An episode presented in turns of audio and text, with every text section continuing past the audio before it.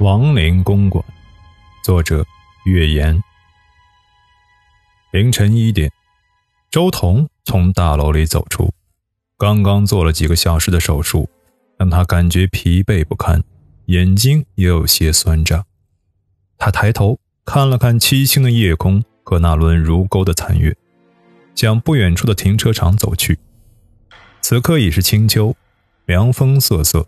空气中透着一股沁人心脾的秋意，落叶在他的脚下发出簌簌的声音。周彤钻进车里，搓了搓手，然后把车发动，挂档。保安打开了电动伸缩门，汽车很快驶上了公路。由于已是凌晨，道路上凄清去寂。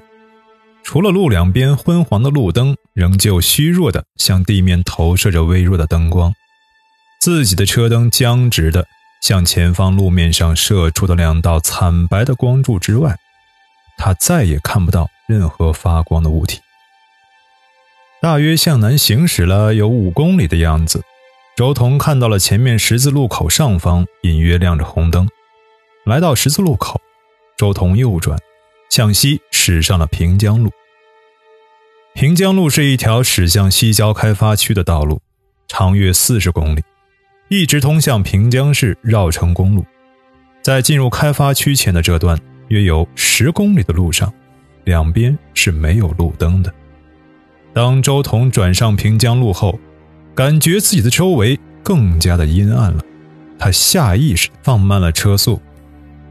汽车以每小时七十公里的时速向前平稳地行驶着，虽然车窗紧闭，周彤仍然隐约听到了道路两旁野地里被秋风扫过的秋草枯树发出的凄凉的声音。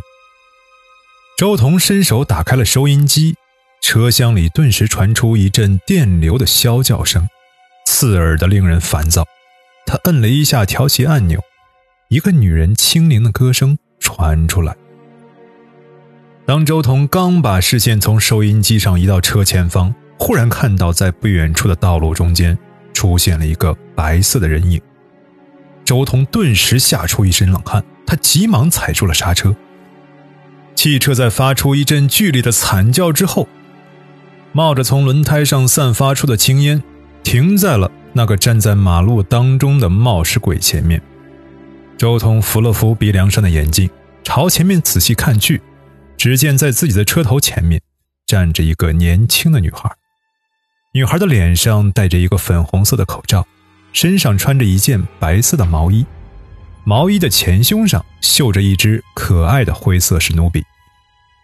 周彤虽然看不到女孩的脸，但从女孩惊恐的目光中可以看出，她显然被这突如其来的一幕吓坏了。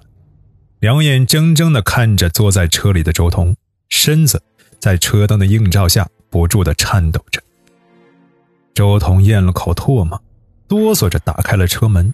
当他从车里走出来的时候，才感到自己的两条腿都有些不听使唤了。你，你没事吧？周彤上下打量了一下车前的这个女孩，发现自己的车子离女孩也只有十几公分的距离。好险！周彤暗自惊呼了一声：“我的车子抛锚了，我想拦住你，请你帮帮忙。可没想到你开的这么快。”女孩一脸的紧张，显然还对刚才惊险的一幕心有余悸。这大半夜的，有你这样拦车的吗？周彤渐渐的从惊吓中回过味儿来，心里顿时泛出一股恶气。这要是撞着你，算谁的？这么大人了！怎么连一点安全意识都没有？此刻的场景让周彤想起了三年前的那个初冬夜晚，同样是在一个深夜，同样是一个年轻女孩，但那个女孩却没有眼前的这个女孩幸运。对不起，女孩似乎是被周彤气急败坏的样子吓住了，诺诺的说道：“我我不是故意的。”这地方太黑了，我害怕，所以一看到你的车子过来，就急忙跑到路中间想拦住你。你的车子？周彤朝四下里看了看，并没有看到有其他的汽车。他把目光转到女孩的脸上，说道：“你的车在哪儿？我怎么没看到？”在前面。女孩用手向前面指了指，说：“我在路边等了半天，也没有见车过来，我就顺着路向前走。大概距这里有一里路吧。”你一个人在这么黑的路上走了五百米？周彤疑惑的看着女孩说：“你难道就不怕吗？”“怕？能不怕吗？”女孩紧张的看着周彤说：“可我一个人坐在车里更害怕。”你怎么不给家里人打电话，让他们来接你？家里只有我一个人。女孩低下了头，轻轻的说道：“你，你能送我回家吗？”听了女孩的话，周彤低着头，略微思索了一下，然后抬起头说道：“那好吧，你家在哪儿？我送你回去。平江路五百九十四号。上车吧。”周彤打开了后座的车门。谢谢。女孩感激的看了一眼周彤，钻进了车里。刚才由于刹车太急，汽车已经熄火。周彤重新打着了车，回头看了一眼蜷缩在后座上的女孩，挂上档，缓缓的向前开去。周彤把车开出去约莫有五六百米时，果然看到在路的右侧停着一辆黄色的甲壳虫。那是你的车吗？周彤用手朝路边指了指。是的。你准备怎么办啊？难道就让你的车在路边停一晚上吗？不然还能怎么办呢？等明天我再想办法吧。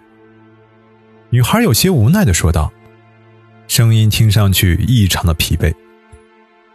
周彤看了一眼仪表盘上的时钟，发现已经是凌晨的一点半了。周彤不再说话。加大油门，向漆黑的夜幕中驶去。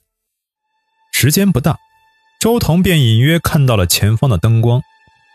汽车终于驶进了开发区宽阔的道路上。平江路五百九十四号在哪儿啊？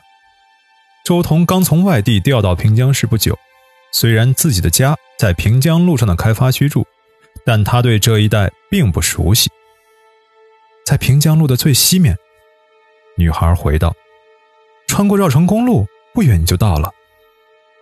对于女孩所说的，周彤基本没什么印象，因为绕城公路的西面他根本没有去过，所以对那里的一切都无从得知。在平江路与绕城公路的十字路口，周彤停下了等红灯。过去路口再往前走两三公里就到了。女孩轻声的说道：“谢谢你，大哥，你真是个好人。”周彤从后视镜里看了女孩一眼，并没有说话。绿灯亮起，周彤挂上档，穿过绕城公路，继续向前行驶。等过了绕城公路，道路又恢复了一片漆黑。前面那个小路口向左拐，谢谢。女孩在后面提醒道。欲知后事如何，请听下回播讲。